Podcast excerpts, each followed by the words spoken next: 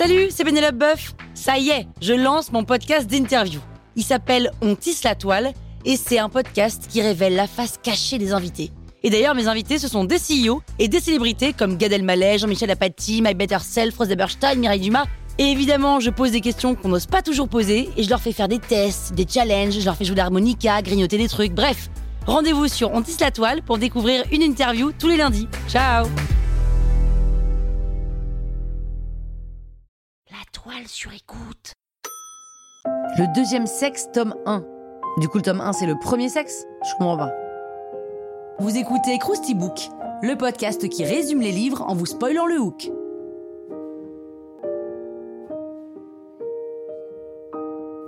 Allez, je vous rafraîchis la mémoire. Le deuxième sexe, c'est un livre de l'écrivaine française Simone de Beauvoir publié en 1949. Il s'agit d'un essai qui dresse le constat sur la situation des femmes après la Seconde Guerre mondiale, mais surtout d'une œuvre à teneur philosophique, riche de références littéraires, historiques, sociologiques, biologiques et même médicales. Un jour, Simone se dit qu'elle aimerait bien écrire un livre, et pourquoi pas sur elle. Donc elle se pose cette question, qu'est-ce que ça signifie pour elle d'être femme? Elle en touche un mot à Sartre et lui dit que pour elle, ça n'a pas compté. Sartre est surpris et lui fait cette remarque.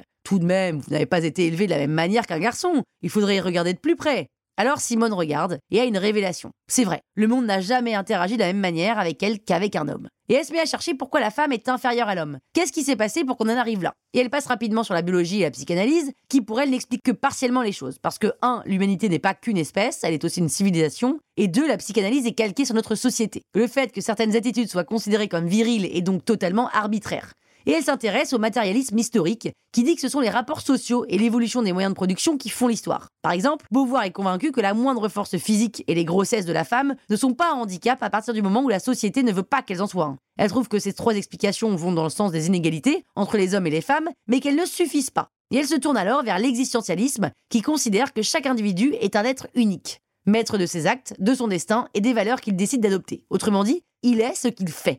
Alors, à quel moment les hommes et les femmes ont-ils fait différemment? Beauvoir avance le point qu'à la préhistoire, en enfantant et en allaitant, la femme est considérée comme rivée à l'animalité, tandis que l'homme, débarrassé de ses obligations, chasse, crée et se détache de cette animalité pour entrer dans la transcendance. Et peu à peu, la femme a perdu tout rôle économique et l'homme l'a écarté de la société puisqu'elle doit enfanter. Puis, le concept de propriété privée est arrivé et a encore plus écarté la femme qui n'hérite pas. Elle ne possède pas. Et cette perte de valeur économique et de patrimoine assure à l'homme puissance et aliénation. Selon Beauvoir, l'idéologie chrétienne a contribué à l'oppression de la femme et la Révolution française n'a pas beaucoup aidé malgré les revendications féministes comme la Déclaration des droits de la femme et de la citoyenne d'Olympe de Gouges. Et puis de toute façon, Napoléon et son code a tout balayé sur son passage. Le 19e siècle est ouvertement misogyne et grand nombre des hommes que l'on admirait et admire toujours étaient antiféministes. Comme Balzac par exemple. Le problème surtout, c'est que même les bourgeoises à l'époque ne voient pas le problème et développent cette complicité fautive que dénonce Beauvoir. La révolution industrielle arrive, mais les femmes ne parviennent pas à en tirer profit. C'est une tradition de résignation et de soumission, un manque de solidarité et de conscience collective qui les laisse ainsi désarmées devant les nouvelles possibilités qui s'ouvrent à elles. Surtout, un autre problème se pose à elle, la conciliation de son rôle reproducteur et de son travail producteur. La conclusion de cette partie du livre est sans appel. Toute l'histoire des femmes a été faite par les hommes. Et la majorité des femmes se résignent à leur sort sans tenter aucune action. Et enfin, Beauvoir évoque le concept de mythe de la femme, la beauté, l'obsession pour la virginité, la pureté, donc qui l'emprisonne dans une image et devient constitutif de ce qu'elle doit être. Beauvoir conclut en disant que le mythe le plus ancré de tous est le mystère féminin, puisque la femme est l'autre par rapport à l'homme. Donc comment agir pour la femme si on ne sait pas la définir? Bah voilà, maintenant vous pouvez faire croire que vous avez lu le bouquin. Croustille, hein? La toile sur écoute.